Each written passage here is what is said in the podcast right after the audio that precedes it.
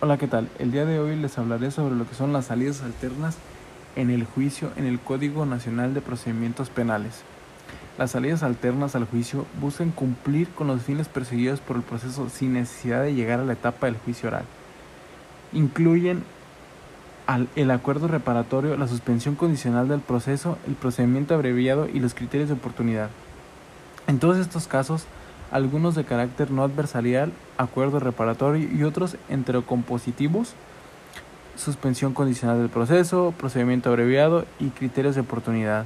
Se deja de lado el criterio de estricta legalidad en las actuaciones, el proceso se desvía de su línea de flujo principal y toma derroteros que permiten agilizar y facilitar la solución del conflicto.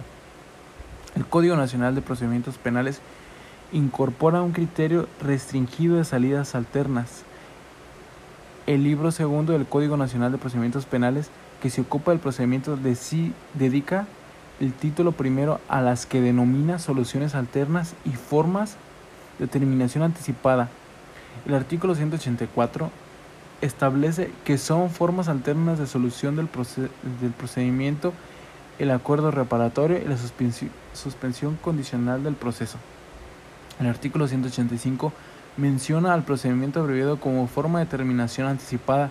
En el, en el mismo libro segundo, en el, en el título 3, perdón, que se refiere a la investigación, en el capítulo cuarto, que regula las formas de terminación de la investigación, se incluyen los criterios de oportunidad.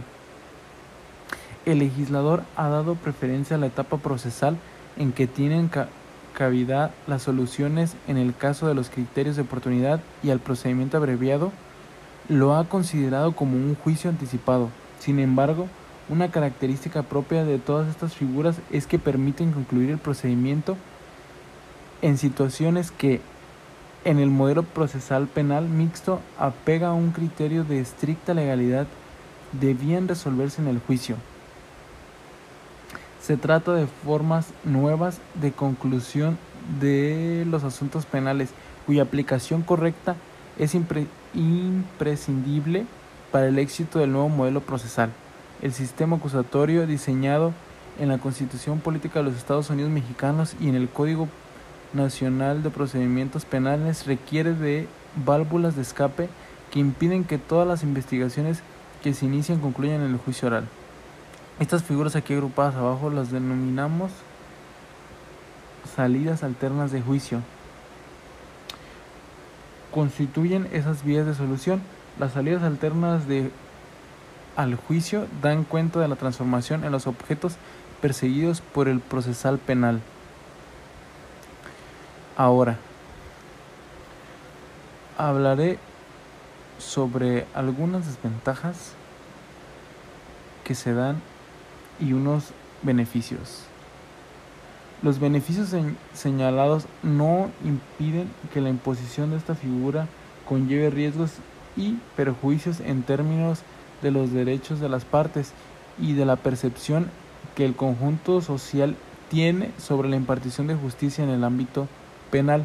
En primer lugar, contiene una respuesta de carácter sancionatorio para una persona que aún no ha sido juzgada en ese sentido, afecta la presunción de inocencia. El, cumplimiento de las condiciones que fije el juez es una restricción de los derechos del imputado, cuyo único fundamento descansa en su propio consentimiento. Por ello, cuando sean procedentes otras salidas alternas menos aflictivas, deben imponerse. No es una figura que busque satisfacer el derecho fundamental de las víctimas de acceso a la justicia. Las víctimas u ofendidos, a pesar de que se repare el daño sufrido, pueden sentirse defraudados en su reclamo de justicia porque el imputado no es condenado al cumplimiento de una pena. Por ello es importante considerar los argumentos de la víctima cuando ésta se opone a que se conceda la suspensión condicional del proceso. La sociedad puede percibir la suspensión condicional del proceso como una consecuencia excesivamente benévola para el imputado y considerar que se está burlando la justicia, de ahí que solo se aplique en delitos que no afecten los bienes jurídicos más valiosos. A pesar de estos aspectos negativos, los beneficios de esta figura superan a su desventaja. el consentimiento dado por el imputado deja salvo sus derechos para que la suspensión condicional del proceso sea compatible con los objetos de procurar justicia y satisfacer los intereses de la víctima, debe existir control del cumplimiento de las obligaciones que se imponen. Es necesario que el seguimiento no se agote en formalidad, formalismos, perdón, sino que haya un verdadero acompañamiento en el proceso de reinserción social que conlleva la satisfacción de los requisitos impuestos por el juez.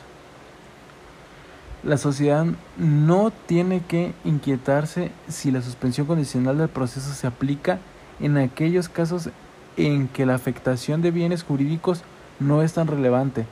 El Código Nacional de Procedimientos Penales ha establecido que, que procede en todos los delitos en los que la media aritmética de su punibilidad no exceda de 5 años. Este tipo de criterios no es muy acertado en el Código Nacional, ya que las punibilidades varían en los delitos que admiten esta salida alterna en las diferentes entidades federativas. Eso se traduce en una gran disparacidad en la aplicación de la suspensión condicional del proceso en los estados, la federación y el